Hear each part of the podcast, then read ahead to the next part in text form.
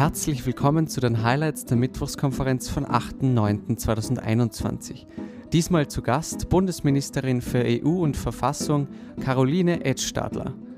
141 Teilnehmerinnen und Teilnehmer waren zu Gast bei Professor Dr. Andreas Meislinger.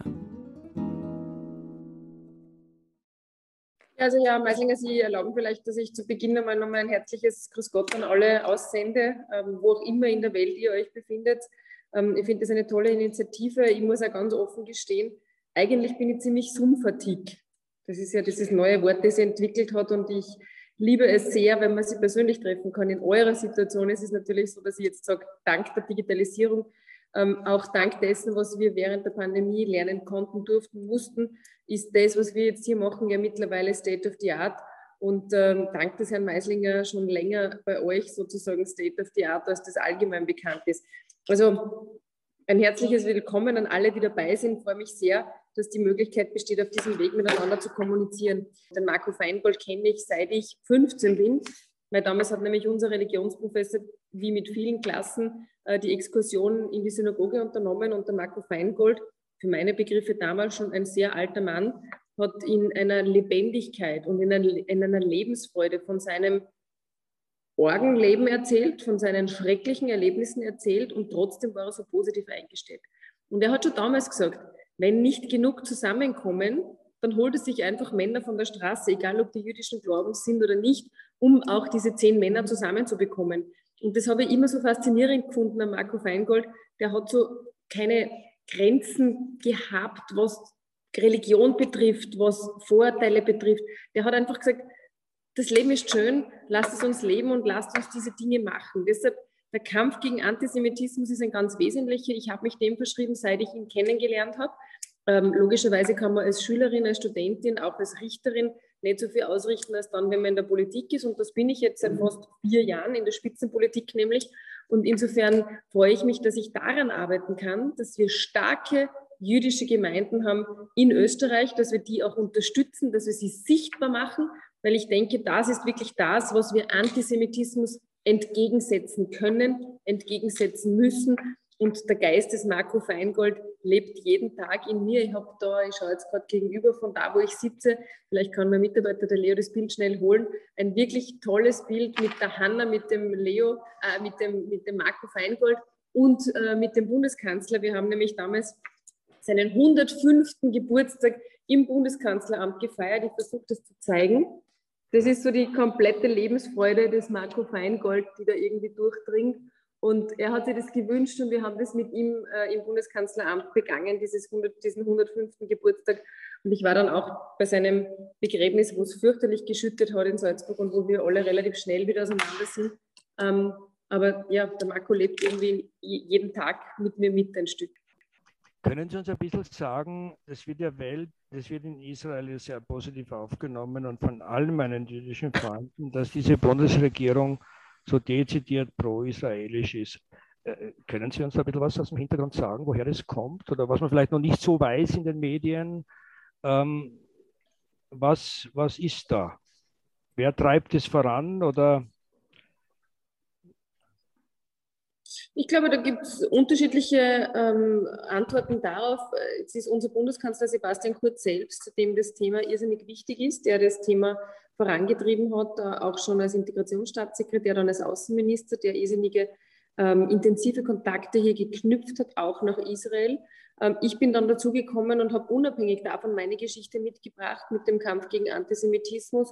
Und ich glaube, diese Kombination macht es einfach auch aus, dass persönliche Kontakte, persönliches Erleben, äh, einfach eine Einstellung zu Menschenrechten, die ich auch aus meiner Zeit am Europäischen Gerichtshof für Menschenrechte mitgebracht habe, dazu führen, dass man dann halt auch viel weiterbringt, dass man dann Initiativen auf den Weg bringt, wie zum Beispiel jetzt dieses österreich-jüdische Kulturerbegesetz, wo wir diese vier Millionen Euro für die jüdische Gemeinde, also für die, Israel, die israelitische Religionsgesellschaft in Österreich aufgestellt haben, dauerhaft als Förderung, um jüdisches Leben sichtbar zu machen, aber natürlich auch, um zu unterstützen, wenn es darum geht, die Kosten für die enormen Aufwendungen, was Sicherheit betrifft, äh, zu stemmen.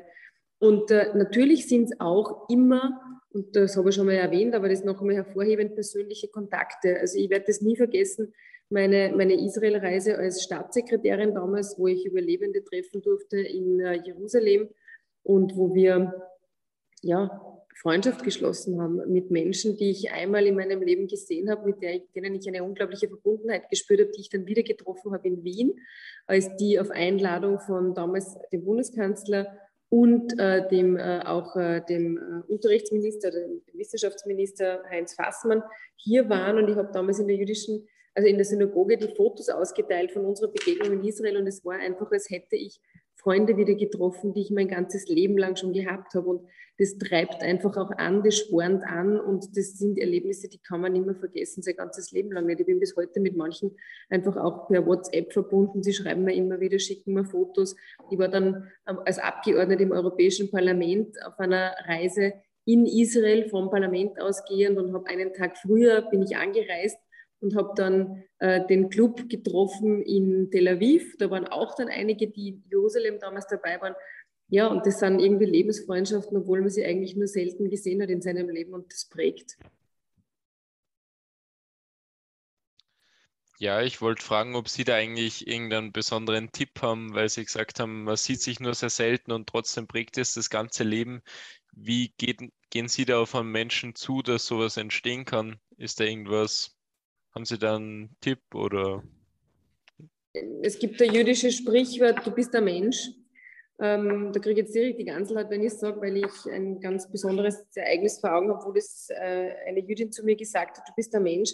Ähm, das will, glaube ich, sagen, einfach Mensch bleiben, so sein, wie man ist, offen auf die Menschen zugehen. Äh, und, und da komme ich vielleicht zu etwas, was manche von euch vielleicht verfolgt haben. Manches Mal in den Medien wird man als Politiker ja oft in bestimmter Art und Weise dargestellt. Ich bin gerade am Anfang meiner politischen Karriere als, als, als kalt dargestellt worden, als Eisprinzessin, als jemand, der irgendwie eine besondere Härte an den Tag legt.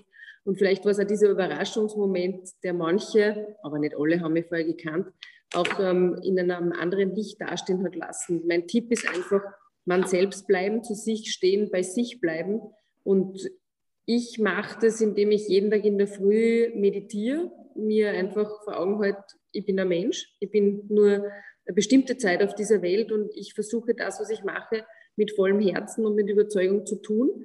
Das gelingt manchmal besser, das gelingt manchmal schlechter, aber das gelingt dann sehr, sehr gut, wenn man Dinge tun darf, die man gern tut und die man mit reinem Herzen tut. Und das ist einfach das, was ich euch, glaube ich, auch noch als Tipp mitgeben kann, bei sich selbst bleiben.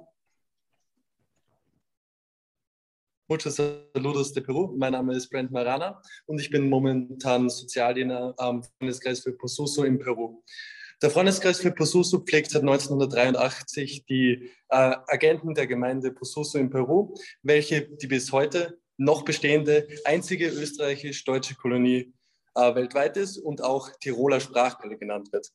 Wieso sie Tiroler Sprachquelle genannt wird, hat einen Grund und zwar seit der damaligen Kolonisation von vor über 150 Jahren hat, äh, haben die Einwohner von Posuso probiert, die deutsche Sprache so gut es geht aufrechtzuerhalten und zu kultivieren, was ihnen ziemlich gut gelungen ist, denn noch heute lernen die Kinder in der Schule Deutsch und auch die ältere Generation redet miteinander äh, ab und zu sogar Tirolerisch. Meine Aufgabe bzw. meine Hauptaufgabe liegt genau hier und zwar darf ich die Deutschlehrer in der Schule unterstützen bei einerseits dem Unterricht und andererseits der Vorbereitung vom Unterricht. Und dazu darf ich noch äh, äh, eigenständige Abendklassen führen plus Gesprächsrunden organisieren. Momentan arbeite ich dazu noch an einem kleinen Theaterprojekt mit Kindern, welches sich um das Thema Heimat dreht. Und ich darf dazu auch noch mit äh, dem Tourismusverband und der Wirtschaftskammer vor Ort arbeiten und diese bei der Arbeit unterstützen. So viel zu meinem Arbeitsbereich und zu mir. Buenas tardes a todos de Costa Rica. Mein Name ist Marco Spieler. Ich bin zusammen mit Jakob Kohler einer der Auslandsdiener an der Tropenstation Lagamba. Wir befinden uns im Süden Costa Ricas, in der politischen Region Punta Arenas oder mit anderen Worten an einem der schönsten, artenreichsten und vielfältigsten Orte der Welt. Als Stationszivildiener habe ich die fantastische Aufgabe, Forscherinnen und Forscher aus aller Welt bei der Arbeit zu unterstützen, für einen organisatorisch reibungslosen Ablauf zu sorgen, Führungen an der Station zu geben und zwischen Deutsch, Englisch und Spanisch zu übersetzen.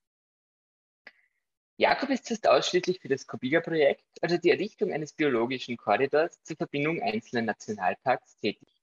Das bedeutet, er sammelt unter anderem Samen, um daraus Jungbäume zu ziehen, die äh, schlussendlich auf einer der zahlreichen Pinkers von ihm und unserem Team gepflanzt und versorgt werden, bis sie nach drei Jahren groß genug sind, selbstständig im tropischen Regenwald zu überleben. Damit hilft er mit, über 5000 Bäume im Jahr zu pflanzen. Deseamos una buena conferencia a todos. Fuera wieder. Good evening, mittlerweile aus Wien. Ähm, Christoph Schauer mein Name und ich war Gedenkdiener in Los Angeles am Simon Wiesenthal Center und am Museum of Tolerance.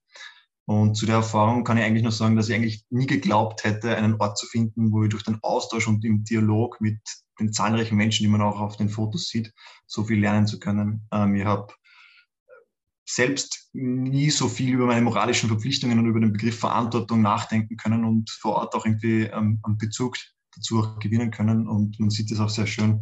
Ähm, habe bei Holocaust und Überlebenden Interviews mitwirken dürfen, bei Ambon Deutsch, wie man unten sieht, habe die letzten neun Auschwitz-Überlebenden auch kennenlernen dürfen und mit ihnen ähm, Gespräche führen dürfen und war bei zahlreichen Generationentreffen ähm, auch dabei, wo die Familien der Überlebenden und ähm, andere auch zusammenkommen, was ein besonderes Erlebnis ist. Und insbesondere für mich ähm, als selbst als Jus-Student ähm, an Simon Wiesenthal Center zu gehen, hat für mich jetzt auch einen neuen Bezug, weil ich für mich jetzt auch Simon Wiesenthal als mein neues moralisches Vorbild sehe, obwohl er eigentlich kein Jurist war, aber trotzdem, glaube ich, sehr viel auf dem Weg ähm, als Vorbild gezeigt und das möchte ich mir persönlich mitnehmen.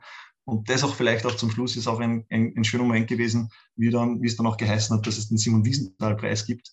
Ähm, ist es auch sehr schön am Museum zu sehen gewesen, wie viel Freude und Anerkennung auch dem gegenübergesetzt wurde dass auch dieser Preis diesen Namen getragen hat oder tragen darf. Ja, goedenavond ook uit Nederland, aus Den Haag. Ich heiße Theresa Dömovic und ich bin hier seit einer Woche Friedensdienerin am Friedenspalast. Friedenspalast ist eines der Wahrzeichen von Den Haag und beherbergt den Internationalen Gerichtshof und den Ständigen Schiedshof, die durch Recht dazu beitragen, Konflikte auf eine friedliche Weise zu lösen.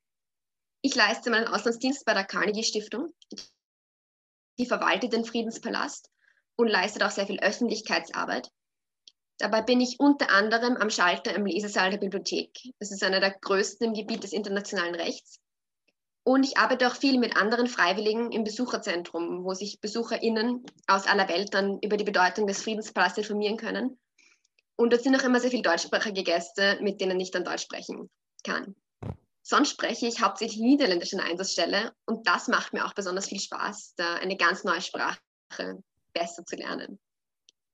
Ganz besonders schön ist es auch, in einen Friedensdienst in einer Stadt zu leisten, die so sehr für den Frieden steht und das Motto Friede und Recht, Friede und Recht sogar im Wappen trägt. Also ich finde das alles total cool, was ihr macht. Ja, nur weil ich jetzt nicht zu jedem was sage, ich möchte mal Nein, sagen, das ist echt genial, wo ihr überall seid und wo ihr überall euren Dienst leistet. Und das ist genau das, was Österreich auszeichnet. Ich komme gerade von einem Empfang, bei einem ersten Europa-Empfang, wo ich versuche, auch Menschen, die für Europa, also Europäische Union auch, tätig sind, zu vernetzen. Und das habe ich heute auch schon gesagt. Wir Österreicher machen einen Unterschied in der Welt und ihr seid dort dabei, ja, wenn ihr da rund um den Globus euren Beitrag leistet zu diversen Projekten. Echt Chapeau. Frau Bundesministerin, äh, wir wollen uns da jetzt nicht besonders aufplustern oder angeben, aber sowas wie den Gedenkdienst gibt es nur in Österreich. Ist, ist euch das so bewusst? Es gibt keinen belgischen Gedenkdienst im Kongo, auch keinen italienischen Gedenkdienst in Äthiopien. Das haben ja andere Länder auch etwas angestellt in der Geschichte. Also das ist ein Alleinstellungsmerkmal. Ja?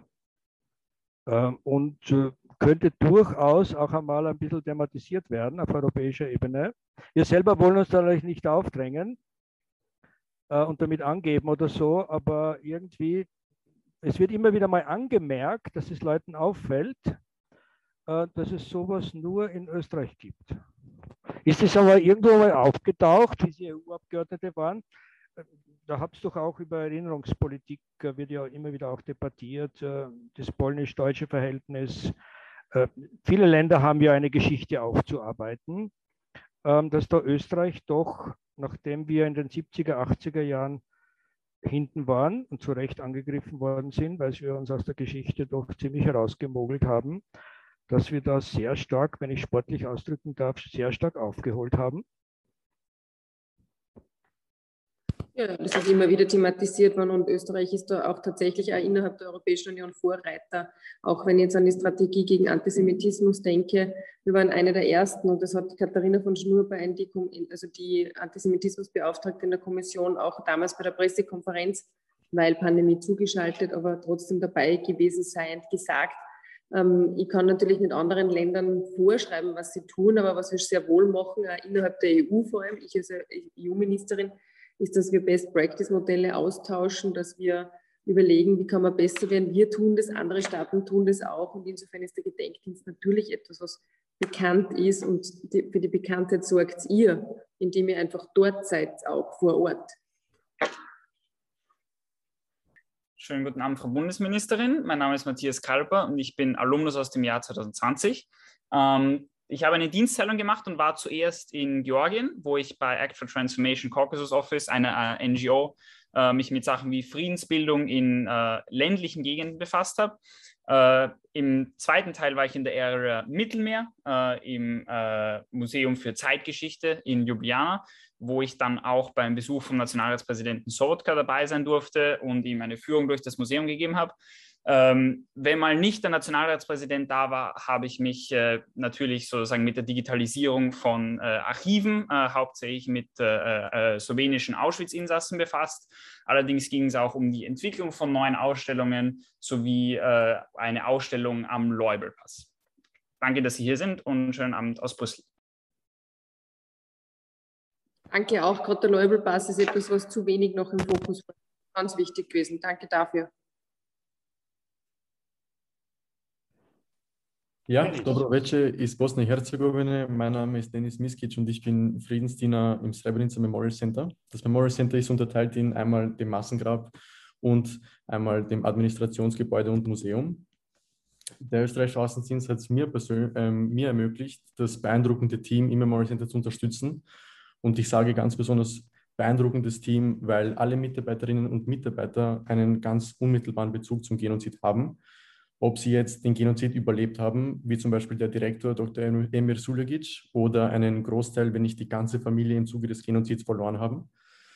Und zum Schluss möchte ich noch die aktuellste Ausstellung im Memorial Center hervorheben. Und hier wurden handgemachte Teppiche von weiblichen Überlebenden ausgestellt, die den Vor- und Nachnamen des verlorenen Familienmitglieds in die Teppiche eingewebt haben. Vielen Dank und liebe Pozdrav iz Srebrenica. Sehr geehrte Frau Bundesministerin, guten Abend aus Linz. Mein Name ist Julius Sevcik und ich durfte 2017 meinen Gedenkdienst am Jewish Holocaust Center in Melbourne, Australien leisten. Und meine Aufgaben waren unter anderem Archivarbeit oder Mithilfe bei Schulführungen und Events. Jedoch am meisten hat mir die Arbeit mit den dortigen Holocaust-Überlebenden, von denen eben viele nach Ende des Zweiten Weltkrieges nach Australien ausgewandert sind, geprägt. Und eine Person möchte ich da besonders hervorheben, die ist mir besonders in Erinnerung geblieben, und zwar ist das der Herr Philipp Meisel, welche erst äh, letztes Monat 99 Jahre alt wurde und eben damals im Zweiten Weltkrieg in einem Arbeitslager im damals besetzten Estland gefangen gehalten wurde. Und Herr Meisel arbeitet bis heute so gut wie jeden Tag am Museum mit und sein Herzensanliegen ist die Archivierung und Digitalisierung von Survivor Testimonials, also Berichten von Überlebenden. Und es war einfach unglaublich, mit diesem Herrn äh, zu arbeiten und seinen Geschichten lauschen zu dürfen. Und ja, dem Verein Auslandsdienst danke ich für diese einzigartige Möglichkeit. Ja, schönen Abend aus Salzburg. Mein Name ist Dominik Kohler. Ich bin Schüler an der HTL Itzling und selbst noch in der Vorbereitung für meinen Zivilersatzdienst. Ich will aber kurz über die Motivationen hinter meiner Entscheidung dazu sprechen. Kommendes Jahr werde ich nach Ostindien gehen, um meinen Auslandsdienst an einer technischen Fachschule als Assistent in der schuleigenen Werkstätte für Schüler aus der Umgebung zu leisten. Diese befindet sich nahe dem Zukunftsprojekt und UNESCO-Weltkulturerbe Auroville, eine Stadt, die es sich selbst zur Aufgabe gemacht hat, eine Gesellschaftsordnung basierend auf Gleichberechtigung und Toleranz aufzubauen. Der Sozialdienst bietet mir die einmalige Möglichkeit, meine gelernten Fähigkeiten an andere weiterzugeben und dabei auch persönlich zu wachsen. Außerdem bekomme ich das Privileg, in eine mir noch gänzlich unbekannte Kultur, von der mir meine Oma schon immer erzählt hat, einzutauchen. danke für Ihre Zeit und dass Sie heute Abend bei uns sind. Gut, soweit zu Südasien. Jetzt schließen wir ab mit dem neunten Area Afrika, und zwar Südafrika, bitte. Jawohl, Dankeschön. Und Sani Bonani. Mein Name ist Matthias Ilja und es ist mir wirklich eine Ehre, dass ich heute die Area Afrika repräsentieren darf und werde Ihnen dafür meinen Gedenkdienst am Johannesburg Holocaust and Genocide Center kurz vorstellen. Meine Arbeit am Center sieht grundsätzlich sehr divers aus. Neben Archivarbeiten beschäftige ich mich viel mit Übersetzungsarbeiten, dem Erstellen von Videos oder ich gebe kleine Führungen, Führungen durch unsere Permanent Exhibition. Außerdem, wie Daniel bereits erwähnt hat, vergeben wir dieses Jahr den Austrian Holocaust Memorial Award an die Direktorin des Centers hier in Joburg und in dieser Arbeit bin ich zudem auch verwickelt. Was für mich die Arbeit hier besonders macht, ist die kulturelle Diversität, die am Center, aber überall in diesem einzigartigen Land aufzufinden ist. Dadurch hatte ich so gut wie gar keine Schwierigkeiten, mich in so einer Großstadt zurechtzufinden und neue Leute verschiedenster Kulturen kennenzulernen. Einen kleinen Beitrag dieser Diversität leistet auch die jüdische Minderheit hier in Südafrika. Auf dem Foto sieht man mich mit Frau Doris Lyrie, die kurz nach dem Anschluss aus Wien nach Südafrika fliehen konnte. Einen jungen Wiener zu treffen, mit dem sie seit langer Zeit wieder Deutsch sprechen konnte und Geschichten aus ihrer Kindheit in Wien teilen konnte, das hat sowohl sie als auch mich wirklich sehr gefreut. Vielen Dank und Salakatle. Ja, guten Abend. Ähm, ich bin der Lawrence Fisselberger. Ich bin seit kurzem in Berlin und jemand, leiste hier meinen Auslandsdienst am Jüdischen Museum in Berlin, im Archiv genauer gesagt. Und ähm, während meiner Arbeit beschäftige ich mich vor allem mit, viel mit Antisemitismus und auch mit Antijudaismus. Und deswegen würde mich interessieren, was ähm, die aktuelle Bundesregierung genau für Pläne hat, um gegen Antisemitismus vorzugehen. Vor allem, weil mir gesellschaftlich schon eine sehr stark, eine starke Zunahme ähm, von antisemitischen Vorfällen auffällt und das auch durch viele Statistiken ähm, unterlegt ist. Und mir auch viele Dinge auffallen, wie ähm, dass Israel-Kritik oft ähm, antisemitische ähm, Hintergründe hat oder auch bei ähm, Corona-bezogenen Themen, dass zum Beispiel nicht geimpfte Personen sich gern mit Juden und Jüdinnen in der Zeit des, zwischen 1933 und 1945 vergleichen und mich interessieren, was die Bundesregierung auf einem breiten Feld vorhat, um gegen sowas vorzugehen, beziehungsweise was dafür ähm, Ideen und Maßnahmen ähm, vorschweben und vor allem auch gegen Antisemitismus von rechts vorzugehen, weil es immer noch, zumindest bei den deutschen Zahlen so nicht gehe, bei den österreichischen davon aus, dass es ähnlich sein wird, ca. 90 Prozent der antisemitischen Vorfälle von rechts kommen. Ja, das war meine Frage. Dankeschön. Und da gäbe es jetzt eine ewig lange Antwort, dann würde ich aber das aufhalten, was noch an Fragen äh, kommt. Äh, es gibt eine kurze Antwort, ja, leider, du hast recht, es steigen die Fälle von Antisemitismus ganz stark an. Wir haben ja den letzten Bericht der israelitischen Kultusgemeinde erst gesehen, wonach sich dies, diese Vorfälle mehr als verdoppelt haben. Ich glaube, das ist auch Ausfluss dessen, dass ähm, wir das Thema immer wieder aufs Tapet bringen, dass es auch in den Medien präsent ist, dass sich manche, die es früher vielleicht nicht getraut haben, jetzt sich trauen, auch anzuzeigen. Ich habe nicht wenige Gespräche gehabt mit Jüdinnen und Juden, die gesagt haben, wir sind eh schon darin gewohnt, dass wir angeschimpft werden oder angespuckt werden, wenn wir mit der Kippa ähm, durch, durch äh, manche Gassen gehen. Äh, jetzt, glaube ich, wird es zur Anzeige gebracht und es ist sozusagen sehr schwierig, Erfolg von Antisemitismusstrategie zu messen. Ähm, wir haben aber ganz konkret als österreichische Bundesregierung schon im Jänner ähm, eine nationale Strategie gegen Antisemitismus, das ist jetzt spiegelverkehrt, gell? Ähm, vorgelegt und die ist auch auf der Homepage des Bundeskanzleramts abrufbar, auf Deutsch und auf Englisch, auch für die, die abroad arbeiten. Äh, wir können es gerne zuschicken, also vielleicht es besser, wenn irgendjemand sie in, in haben möchte, dann wird der Leo, der das im Übrigen auch bei mir im Kabinett koordiniert hat und das war wirklich viel Aufwand, weil es waren insgesamt acht Ministerien, die hier zusammengetragen haben, 38 Maßnahmen, die jetzt einmal gesetzt werden müssen in verschiedensten Bereichen ähm, wird das gern organisieren, dass wir das auch zuschicken. Also das ist die kurze Antwort. Das ist ein ausführlicher Bericht, woran wir arbeiten. Da kann nicht genug getan werden. Es ist auch kein, abschließender, kein abschließendes Vorhaben, weil da müssen wir ständig adaptieren und auch schauen, gehen wir in die richtige Richtung, sind die Schwerpunkte richtig gesetzt. Jetzt meine Frage halt an Sie. äh, sind Sie auch schon vor der Qual der Wahl gestanden, etwas zu entscheiden oder vielleicht sogar als Pionierin etwas zu beginnen? Und ob sie da vielleicht einen Rat geben könnte, da wäre ich dann sehr dankbar dann auch noch. Pionierarbeit zu leisten ist was, was sicher nicht immer ganz einfach ist, insbesondere in, wenn man in Bereiche vordringt, die ähm, vielleicht auch männlich dominiert waren. Wenn ich jetzt aus der Sicht einer Frau sprechen darf, das passiert immer noch äh, ab und dann. Und da kann ich nur sagen, ähm, ich war kleine Revoluzerin schon als, als unter Zehnjährige und war die erste weibliche Ministrantin in meiner Heimatgemeinde und das war im Jahr 87, 88. Also ich bin ein 81er Baujahr, ist kein Geheimnis, ich war heuer 40. Und äh, damals hat es geheißen, nachdem die Erstkommunion abgehalten worden ist, äh, alle Buben werden jetzt Ministranten.